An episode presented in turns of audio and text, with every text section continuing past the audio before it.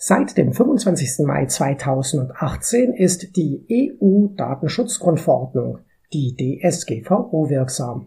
Für Unternehmen bedeutet dies, dass beim Umgang mit personenbezogenen Daten die Anforderungen dieser Verordnung zu beachten sind. Welche Auswirkungen die DSGVO auf das E-Mail-Marketing und den SMS- und Faxversand von Unternehmen hat, darum geht es in dieser Episode unseres Happy Optimizing Podcasts.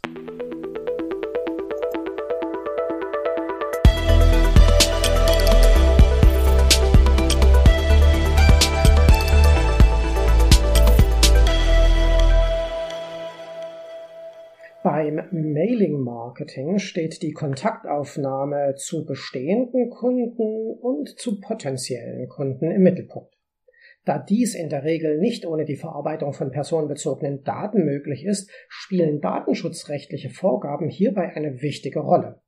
Die Datenschutzgrundverordnung, die DSGVO, regelt den Umgang mit personenbezogenen Daten. Was ist erlaubt, was geht gar nicht.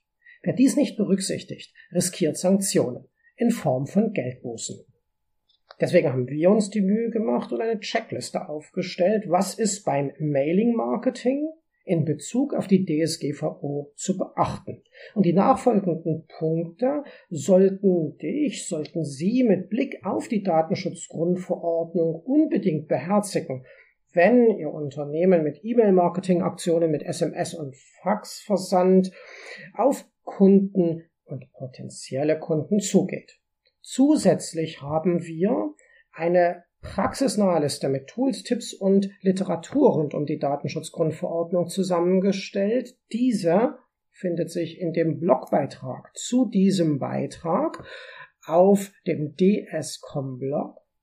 Wir haben aber nicht nur den Blog und diesen Podcast, sondern es gibt auch einen YouTube-Kanal Happy Optimizing und auch dort finden sich Informationen rund um den Datenschutz und das Online-Marketing das Abonnieren lohnt, wie auch das Abo dieses Podcasts beim Podcast Dealer deiner Ihrer Wahl. Legen wir los. Hier ist die Checkliste. Wir beginnen mit E-Mail-Marketing und Datenschutzgrundverordnung und das A und O dabei ist die Einwilligung des Empfängers vor dem Erheben von personenbezogenen Informationen, zum Beispiel zum Versenden von regelmäßigen Newsletter, muss die Einwilligung des Empfängers eingeholt werden. Dies kann entweder mit Hilfe von Kontrollkästchen beim äh, Kontaktformular auf der Webseite geschehen oder man hat so ein eigenes Newsletter-Anmeldeformular auf der Webseite installiert. Sollen die Daten zu verschiedenen Zwecken gespeichert werden, also nicht nur für den einen speziellen Zweck, zum Beispiel Newsletter zu verschicken, sondern sollen zum Beispiel auch Partner die Möglichkeit erhalten, äh, Newsletter an diesen Empfänger verschicken zu können, so ist für jede dieser Absichten, also für jeden dieser Zwecke, ein gesondertes Kästchen zur Verfügung zu stellen, das der Nutzer proaktiv anklicken muss. Jedes einzelne für jeden einzelnen Zweck. Um die Einwilligung DSGVO-konform zu erhalten, ist im Grunde nur die Double Opt-in-Methode erwünscht von der DSGVO. Das bedeutet, dass nach dem Anklicken dieses Kästchen für die Zusendung eines Newsletters zunächst erst einmal eine E-Mail mit einem Bestätigungslink an die Empfänger-E-Mail-Adresse versendet wird.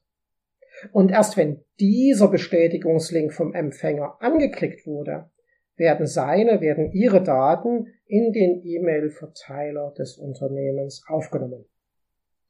Doch auch wenn der Erhalt von Werbung per E-Mail, SMS und Fax von einem Betroffenen nicht gewünscht sein sollte, so ist die Zustellung von werblichen Inhalten trotzdem immer noch auf einem Wege möglich, nämlich auf dem Wege des Postversands. Das ist gestattet, wenn, so die DSGVO in Erwägungsgrund 47, der Verbraucher vernünftigerweise absehen kann, dass möglicherweise eine Verarbeitung für diesen Zweck erfolgen wird. Eine solche Absehbarkeit, wie sie in diesem DSGVO-Erwägungsgrund genannt wird, liegt zum Beispiel dann vor, wenn die Kundenadresse in einem öffentlichen Telefonbuch eingetragen oder in Form eines Impressums auf einer Firmenwebseite angegeben wurde. Zweiter wichtiger Punkt, das Widerrufsrecht. Im Zuge der Einwilligungserklärung des Nutzenden zum E-Mail-Marketing muss auch gleichzeitig immer ein Verweis auf das Widerrufsrecht erfolgen, denn eine bereits erteilte Genehmigung für die Verarbeitung von personenbezogenen Daten können Betroffene jederzeit widerrufen. Des Weiteren müssen Werbe-E-Mails, SMS und Faxe stets einen Link oder einen leichten Weg zur Abmeldung vom Newsletter enthalten. Beim E-Mail-Newsletter heißt das wirklich, dass lediglich ein Klick für den Widerruf der Nutzung der personenbezogenen Daten reichen muss, zur Verfügung gestellt werden muss. Drittens, alles, was rund ums E-Mail-Marketing mit personenbezogenen Daten passiert, muss in einem Verfahrensverzeichnis dokumentiert werden. Nach der DSGVO müssen alle Tätigkeiten, die im Zusammenhang mit dem Datenschutz erfolgen und somit auch jene, die innerhalb des E-Mail-Marketings vorgenommen werden, in einem entsprechenden Verfahrensverzeichnis dokumentiert werden. Dazu gehört die Auflistung der Daten selbst, also was wird eigentlich erfasst, der Zweck der Datenerfassung, die Fristen zur Löschung Maßnahmen, die die Datensicherheit dieser personenbezogenen Daten garantieren, die Nennung des Empfängers, dem die Daten übermittelt werden, damit dieser Zweck auch wirklich umgesetzt werden kann, sowie spezifische Kategorien, in welche die betroffenen Personen und deren Informationen eingeteilt werden. Bis zur Wirksamwertung der DSGVO im Mai 2018 war der Datenschutzbeauftragte in einem Unternehmen für entsprechende Dokumentation zuständig. Seit Mai 2018 soll diese Aufgabe jedoch die verantwortliche Stelle selbst übernehmen und das ist stets die Unternehmensleitung. Im Falle von Datenpannen muss nämlich die Unternehmensleitung auch haften. Viertens, Datenübertragbarkeit muss möglich sein.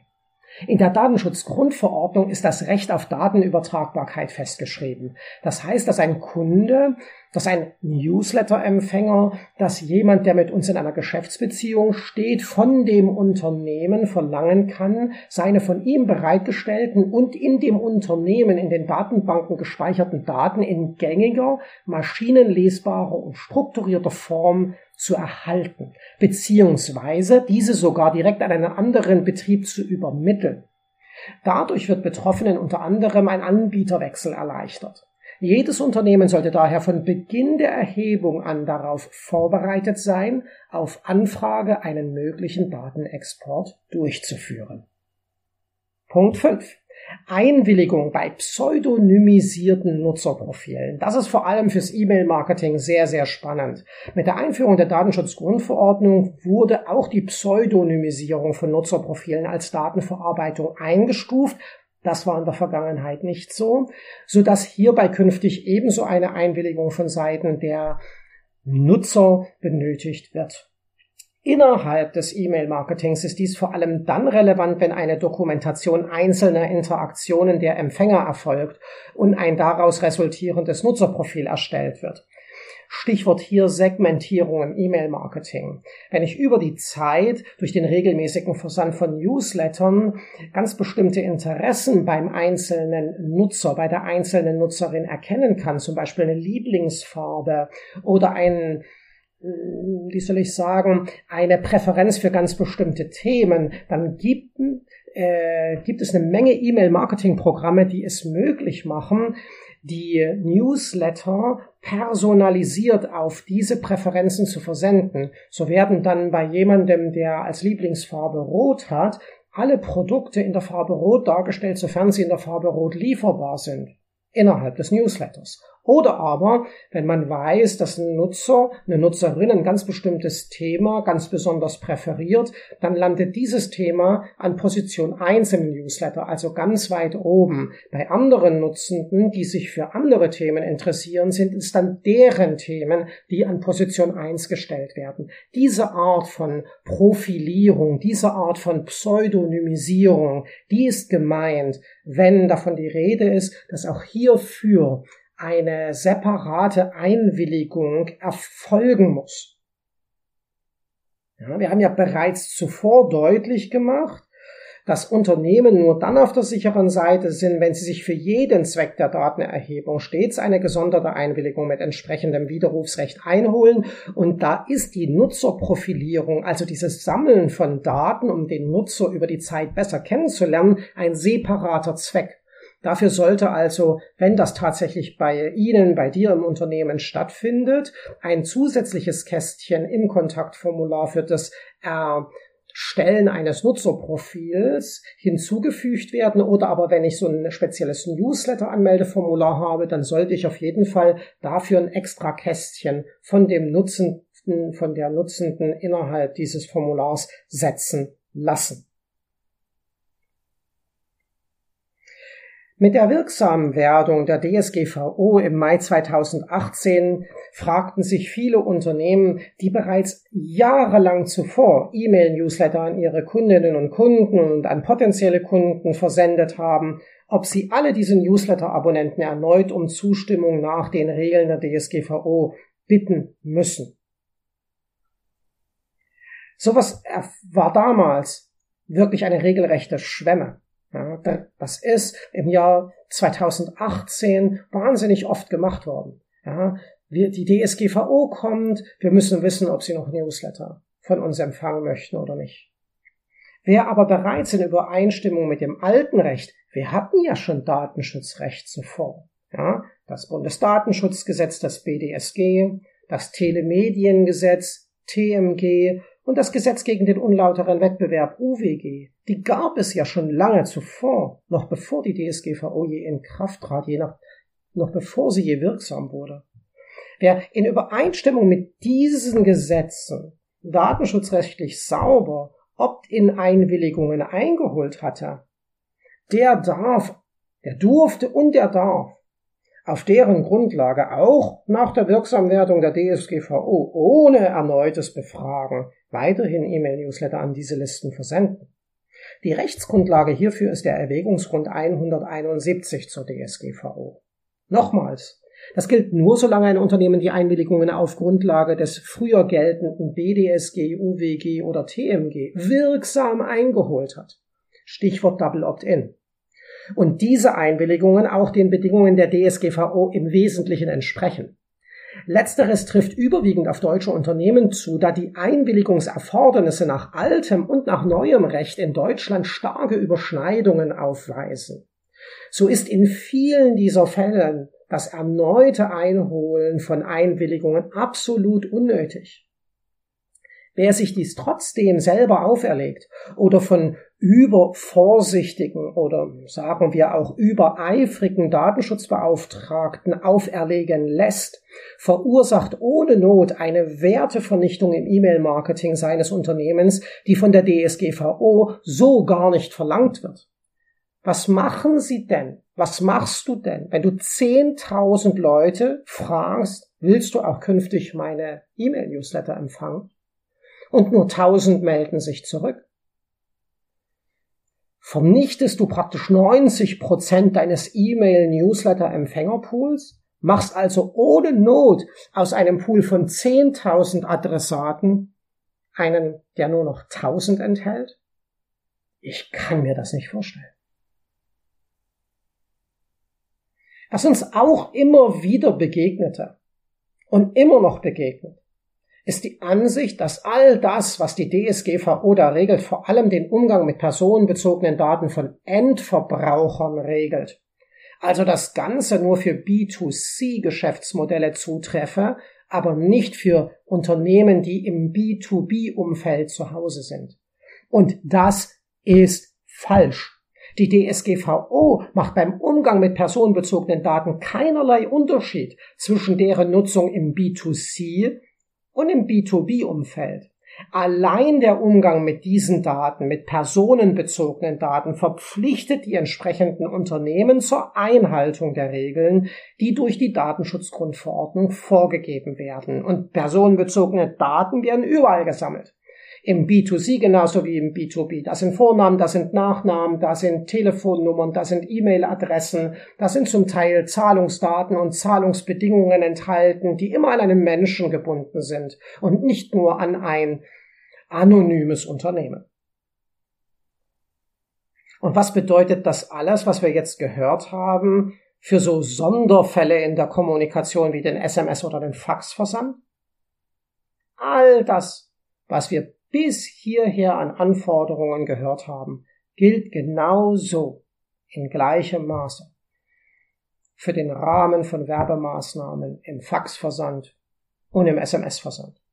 Für die DSGVO ist es vollkommen irrelevant, welche Übertragungsart Sie, du für, den, für die Werbebotschaft wählst. Von Bedeutung ist lediglich, ob in diesem Zusammenhang personenbezogene Daten herangezogen werden im Falle des Fax-Marketings, im Falle des SMS-Marketings ist das zumindestens mal schon die Empfängeradresse. Die ist oft eine persönliche. Beim Smartphone fast immer, ja, die persönliche Rufnummer dieses Menschen, von dem ich Vorname und Nachname habe, aber oft sind das eben noch weitere Personalisierungsdaten, Kundennummern, irgendwelche Auftragswerte, ja, Bestätigungshinweise, Produkteinkaufsdaten und so weiter und so fort.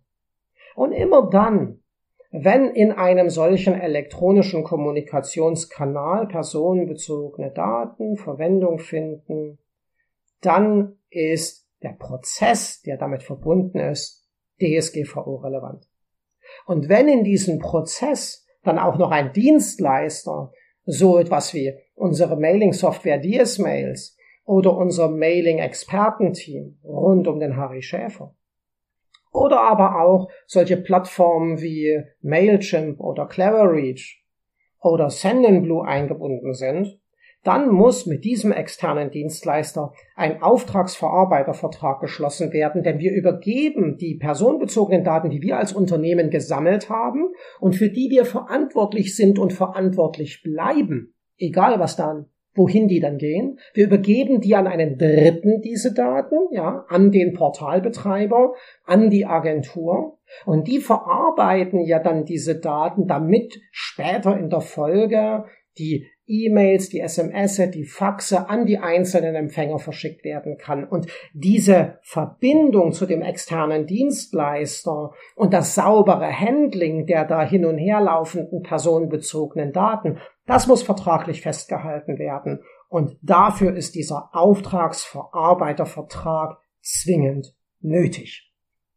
So, jetzt haben wir dann Knopf dran. Acht wichtige Punkte habe ich da jetzt gerade erläutert und jetzt möchte ich gerne noch auf die lange Liste an Tools, Tipps und Literatur, sowohl online als auch Druckliteratur hinweisen, die wir in dem zu dieser Episode unseres Happy Optimizing Podcasts zur Verfügung gestellten Blogbeitrag aufgelistet haben.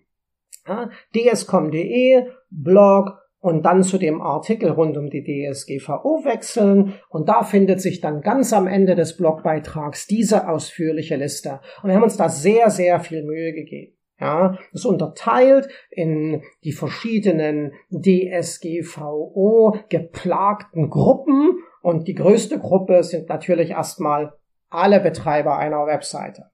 Für die Betreiber von Webseiten haben wir da einen wunderbaren Artikel verlinkt, der alles zum Thema DSGVO und Firmenwebseite zusammenfasst. Bei domainfactory.de konnten wir das finden. Der Finn Hillebrand hat über 120 WordPress-Plugins zusammengetragen und wie gut die DSGVO-konform arbeiten.